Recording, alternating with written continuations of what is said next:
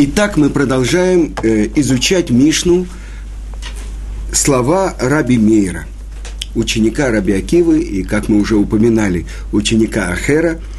И повторим вкратце то, что говорит Раби Мейр. Раби Мейр говорит, уменьшай занятия твоим заработком и, увели... и занимайся второй. И ставь себя низко, шафаль руах, перед каждым человеком. Если ты отвлекаешься от изучения Торы, то против тебя есть множество э, тех, кто будет тебя отвлекать. А если ты амальта бетура, если ты очень серьезно работал над Торой, не просто занимался Торой, а амаль – это очень тяжелая работа. Если ты вкалывал, возьмем такое слово, которое все, если ты вкалывал над Торой, ешло скарарбе лейтеллиха, тогда есть у него, у Творца, много платы, чтобы дать тебе. И уже мы чуть-чуть начали изучать нашу Мишну, но на прошлом уроке э, меня спросили, скажите, а вот э, Раби Мейер нашей Мишны, это Раби Мейер Балянес – да? хотела Замечательно. Так вот, я обещал, что я покажу, откуда это учится, что называют э, Раби Мейера тем, кто, ну, буквальный перевод, творит чудеса. И до того, как мы будем э, продолжать изучать то, что говорит сам Равмейр, посмотрим, что Талмуд рассказывает про Раби Мейра. И мы уже изучали с вами э, Талмуд описывает смерть э, раби Хан, Ханины бен Тардиона, которого римляне обмотали свитком Торы, э, окружили его э, виноградными лозами, положили ему на грудь э, шерсть, вымоченную в воде, и разожгли огонь чтобы он не так-то быстро, а с мучениями был сожжен. И мы рассказывали то, что произошло там, особенное чудо, что даже его палач задает ему вопрос, «Раби, что ты видишь?» Человека сжигают на костре, а палач спрашивает, «Раби, что ты видишь?» Да. Больше того, он спрашивает у него, «Раби, если я сниму я сейчас э, хочу дополнение сказать. Вы, конечно, помните Талмуд. Э, если я нарушу приказ, я палач, я много лет работаю палачом. Если я нарушу устав, если я сниму вот эту шерсть твоей груди, увеличу огонь, ты обещаешь мне что? Э, награду? Что? Часть в будущем мире – вот вопрос, который задает его палач. И Раби Ханани бен Тардион отвечает «да». Но палач, римский палач, он говорит «поклянись мне». Это все происходит во время сжигания. И Раби Ханани бен Тардион клянется ему. И тогда что делает палач? Он снимает эту мокрую шерсть, он разводит огонь, и очень быстро душа Рабиханина бен Тардиона оставляет это тело – но после этого этот римский палач сам бросается в этот огонь. Что он увидел? Он увидел ту ценность, которая выше всех зарплат, всех э, прелестей этой жизни э, богатого римского чиновника, богатого римского палача. Он увидел что-то, что вся его прежняя жизнь оказалась перед ним, как у нас говорят, как шелуха от чеснока. И больше того, раздался голос неба, продолжает Талмуд. Это я вам цитирую Талмуд, трактат Аводазара, 17 лист. Извините, 19 лист. Ютет. Раздается голос неба, Рабиханина бен Тардион, в клан стонири шело – и его палач приглашается для жизни в будущем мире. И сказано больше, продолжает, Раби, Раби Иуда Анаси. Он говорит, есть тот, кто приобретает будущий мир за один час, то есть за одно мгновение, а есть тот, кто приобретает будущий мир за долгие годы жизни. Это, несомненно, он говорит про этого палача, который за одно мгновение приобрел будущий мир. Почему же Раби плачет? Раби Гуда Анаси, тот, через кого мы получили все шесть разделов Мишнайот. Сказано, что он родился в день, трагический день, когда римляне убили мучительной смерти, предали Раби Акиву. Сказано, что Творец, он посылает тех, кто будут э, продолжать в этом мире передавать Тору. И это Раби Иуда Анаси, глава еврейского народа, которого э, везде, все называют Раби Иуда. Так вот, почему же он плачет? Потому что праведники, они работают всю свою жизнь, чтобы еще на миллиметр приблизиться к Творцу. А что показал этот палач, когда он отбросил все то, что вчера представляло ему главную ценность. Годы он убивал евреев, предавал их мучительной смерти. И вдруг он увидел что-то, что вся его жизнь потеряла ценность. Он увидел главную ценность. Какую? Человек, который живет с Творцом. Человек, который ради того, чтобы продолжать передавать Тору, готов пойти на самопожертвование. Это то, что во время казни он видит лицо Раби Ханина бен Тардиона. И он понимает, что здесь происходит что-то особенное. До этого Талмуд говорит, ученики спрашивают, учитель, что ты видишь? И он отвечает, свиток сгорает, а буквы порхают в воздухе. Э, Тосфот, Балей Тософот объясняют. Они слышат что-то, но они не знают, что это. Объясняет им Рабиханина бен Тардион. Это буквы Торы, которые сжигают, они порхают в воздух. Звук этих букв. Либо, объясняет Тосфот, это ангелы, которые сейчас здесь. Больше того, в Талмуде в другом месте сказано, в начале трактаты Авада Зара, за что получили приговор царства Рима, когда был вынесен им приговор, что вся эта империя развалится на куски, и они получат свое наказание. Это произошло здесь, во время этой казни, которой римляне предавали раби Ханину бен Тардиона.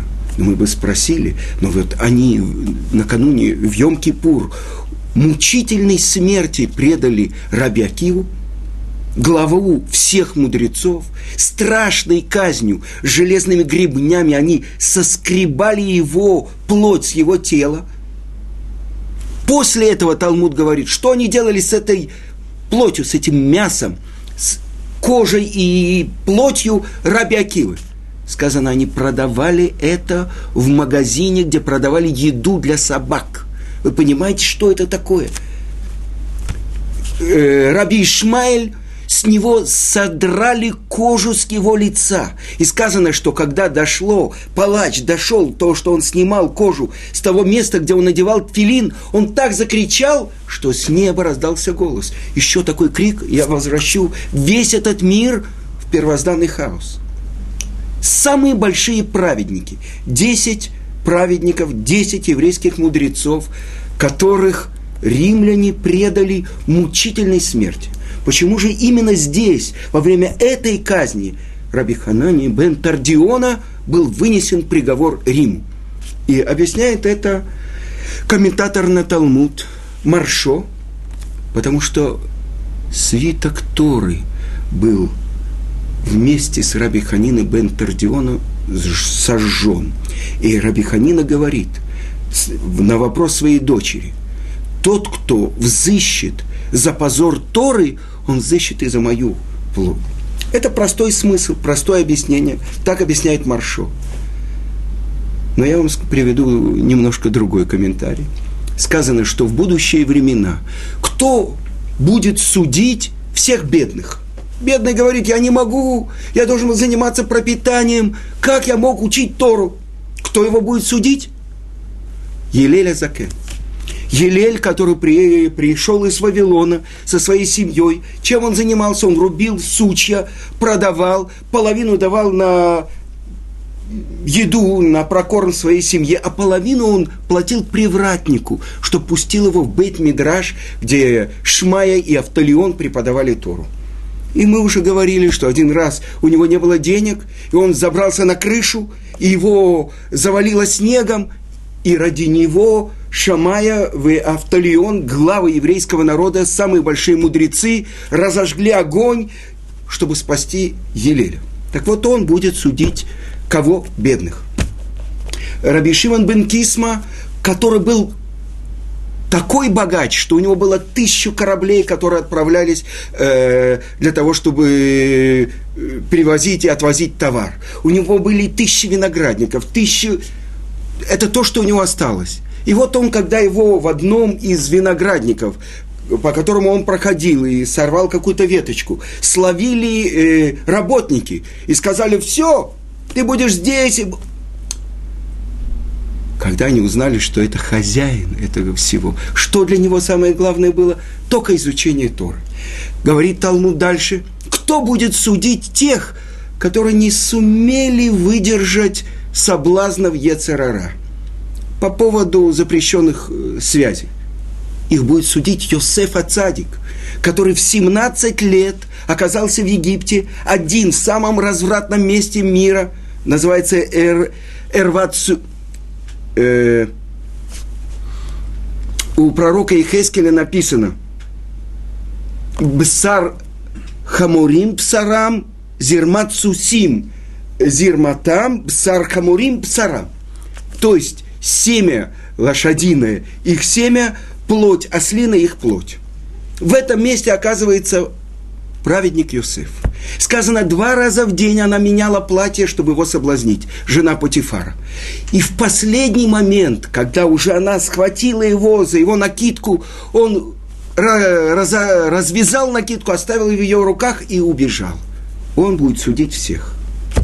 Теперь то, что я хочу из этого места выучить, кто был причиной того, что вынесен был приговор против Рима, что они им полагается разрушение всей этой империи и то, что ничего от них не осталось. Этот палач, римлянин, когда он увидел свет Торы, когда он увидел то, как себя ведет Рабиханина бен Тардион, все оказалось для него ничего не стоящим.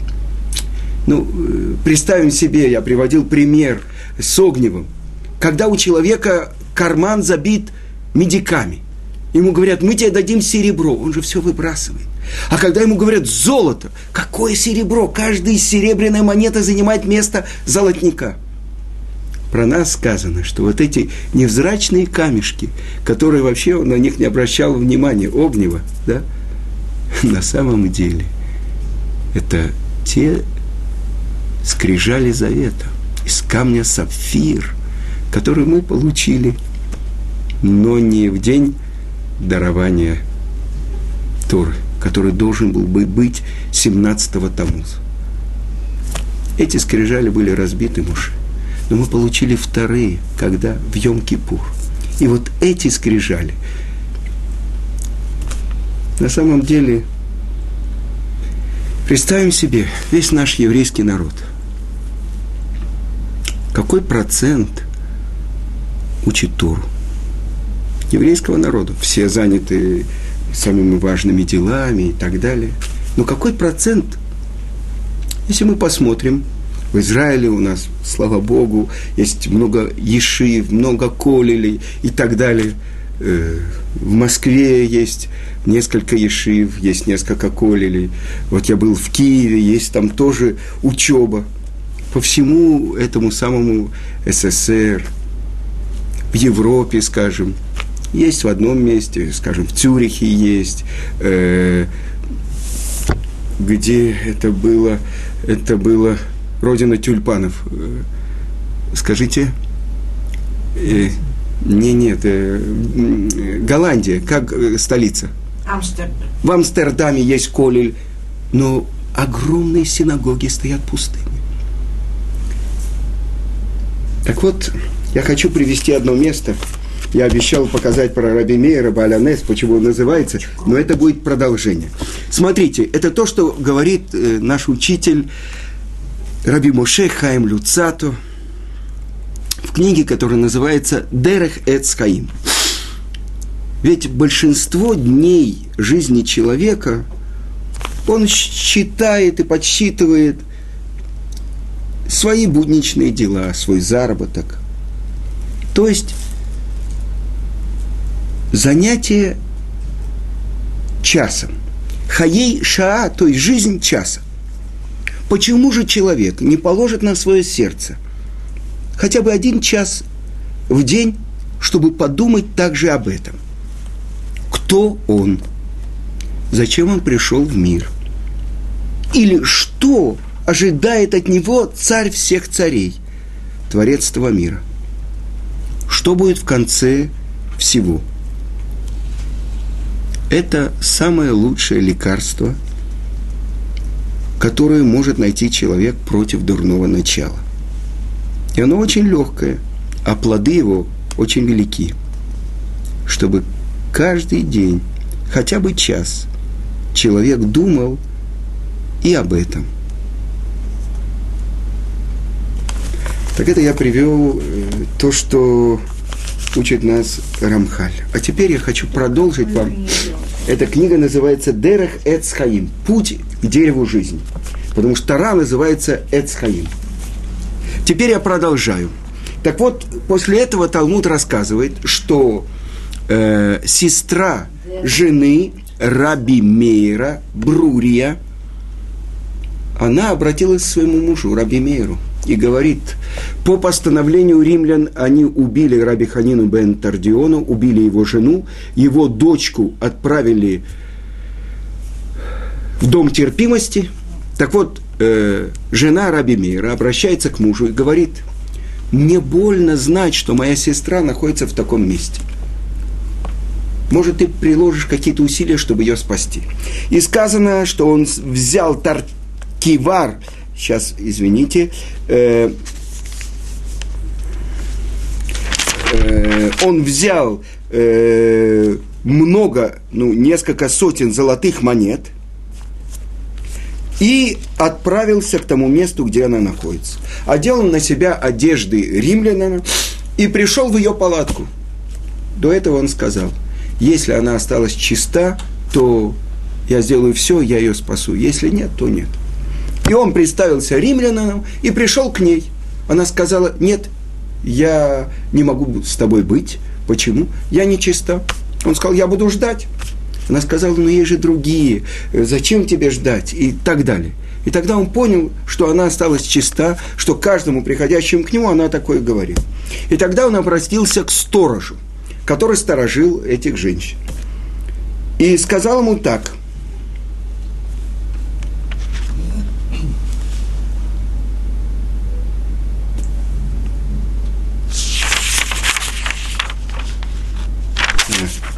Извините. Вот. Сейчас, сейчас, сейчас, секунду, подождите. Сейчас я прочитаю.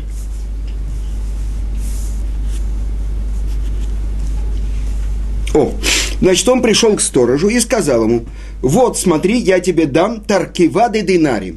То есть я тебе дам э, трей Векав хаци сеа. То есть это, смотрите, как это, знаете, на рынке набирают вот такой вот это, э, э, два, два с половиной перкава э, золота. И что он ему говорит? Отпусти ее, и я тебе дам, ну, как бы два с половиной килограмма золота. Все замечательно. Тот говорит, нет, это узнает э, власти, я боюсь. Он говорит, нет, половину тебе дай, а половину дай взятку властям. А, спрашивает сторож, а когда кончатся все деньги, что же мне делать? Меня же будут преследовать, меня же накажут. Он говорит, нет, я тебе дам совет. Что он ему сказал? скажи, Элока де Мейр Анени. Всесильный Мейра, ответь мне.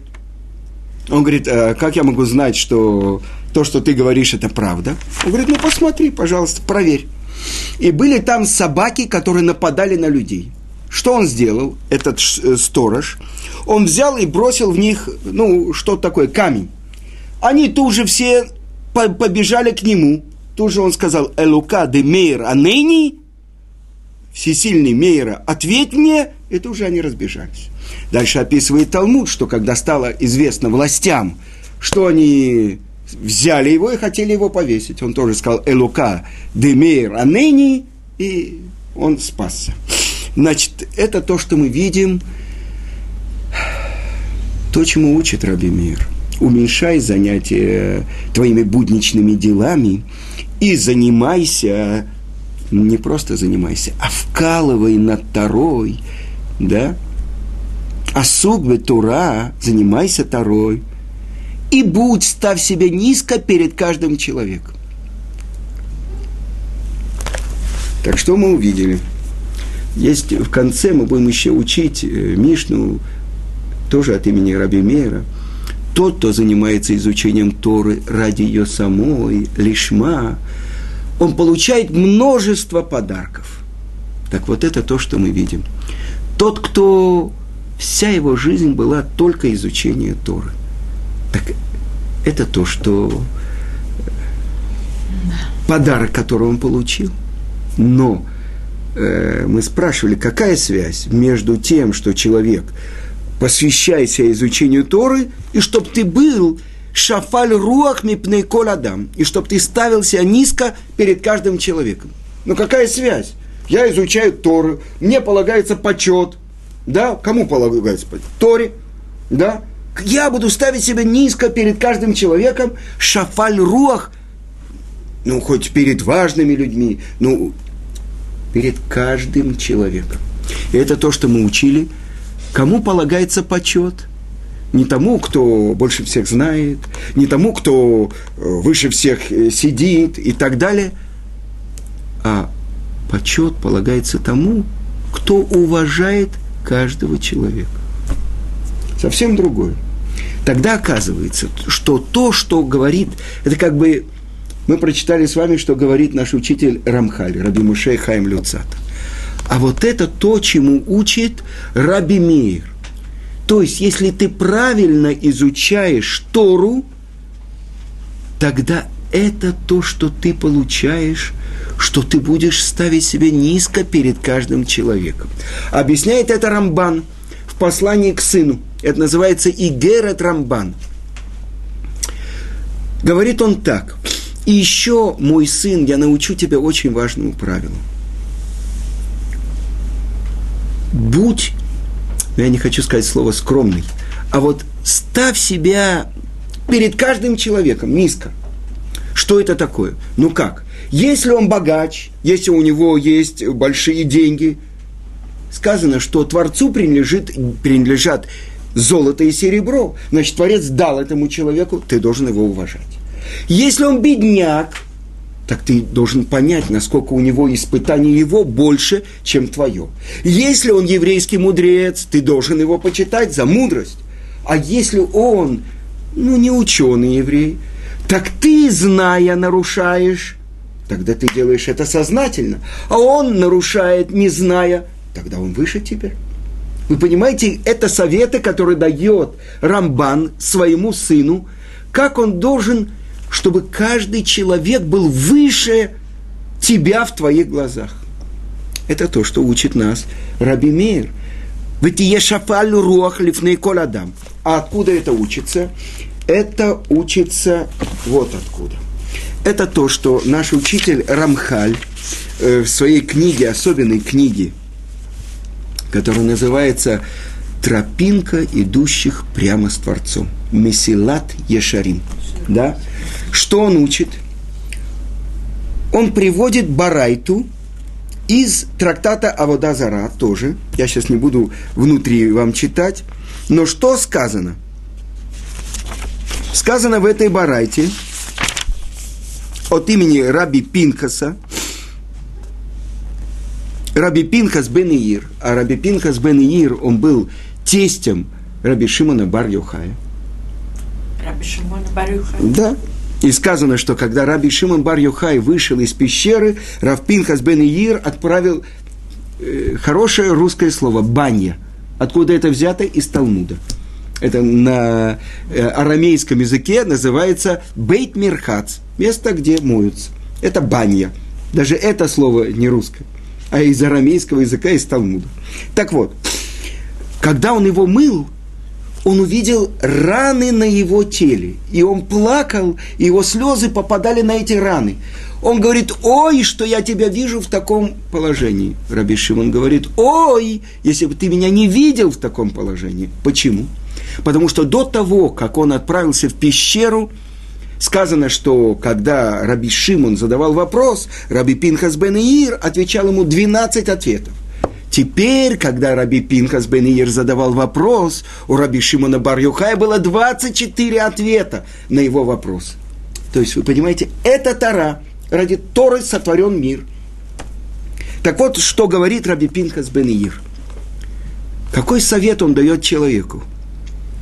Как человеку пройти все ступени и достичь уровня, который называется Руаха Кодыш. Вы знаете, псалмы царя Давида написаны бы Руаха Кодыш. Это чуть ниже пророческого дара. И сказано так, что если наш учитель Моше Рабейну, да, от него мы получили всю Тору. От Авраама Вину мы получили это главное, то, чему он, что он принес в мир, бесконечное добро, которым он делился с другими то проявление Роха Кодыш, Духа Святости, это все 150 псалмов, пять книг Тилим, псалмов, которые составил царь Давид. Так вот, сказал Раби Пинхас бен Ир, как человек приходит к этим ступеням? Он простроил эти ступени. Тора – приводит человека к тому, что он начинает быть осторожным. Ну как осторожным?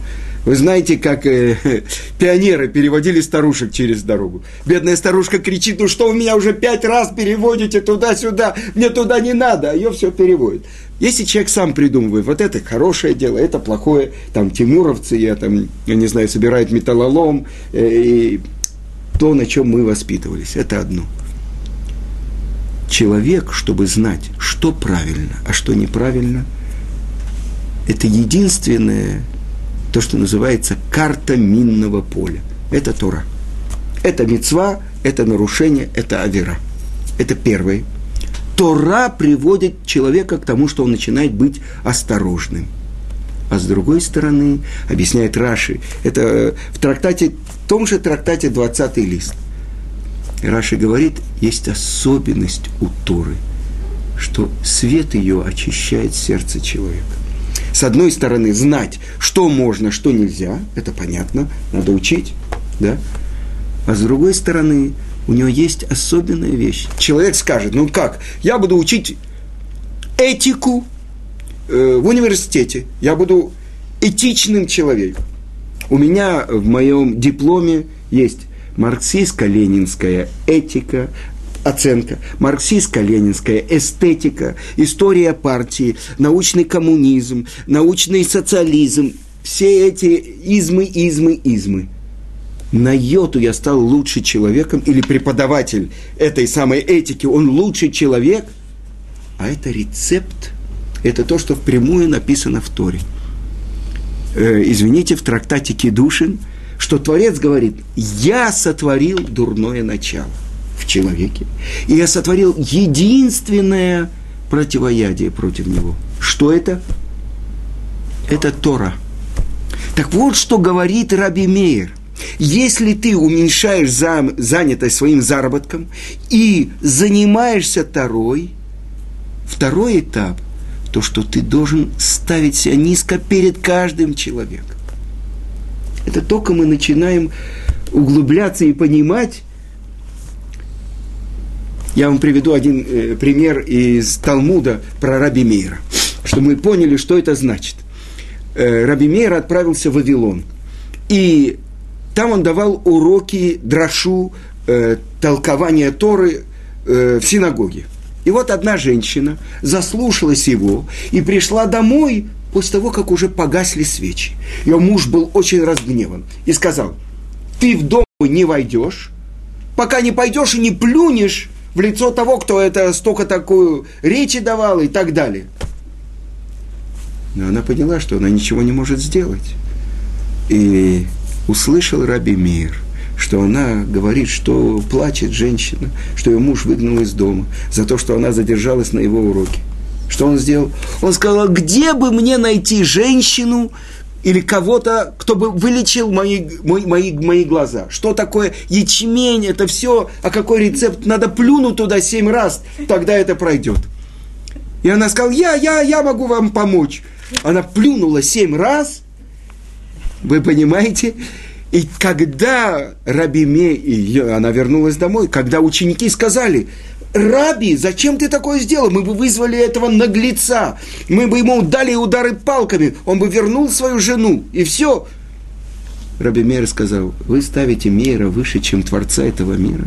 Творец этого мира, имя которого нельзя стирать, он сказал, чтобы было стерто мое имя, чтобы восстановить мир между мужем и женой. Это глава в Торе Сота когда берется, пишется на пергаменте имя Творца, и этой горькой водой смывается ради того, чтобы был мир между мужем и женой. Кто такой мир? Чтобы пусть плюнут, и это то, что она пришла домой и сказала, ты мне сказал раз плюнуть, а я плюнула семь раз. Так ее научил Рабмир. Так вы понимаете, кто это такой Раби Мир, Баланес – которого все говорят, и это то, что «элокаде раби мир анейни». Когда человек оказывается в тяжелой ситуации, «элокаде раби мир анейни». Может быть, на следующем уроке напомните мне, я знаю одну историю, как один человек спасся благодаря тому, что у него в доме была копилка Раби Мейер Бааланес. Это организация такая по всему миру, копилки такие. Один человек спасся во время катастрофы благодаря этому. Но на этом мы завершим. И чтобы нам помог Раби Мейер, и мы все скажем Элокада Раби Мейер, а ныне.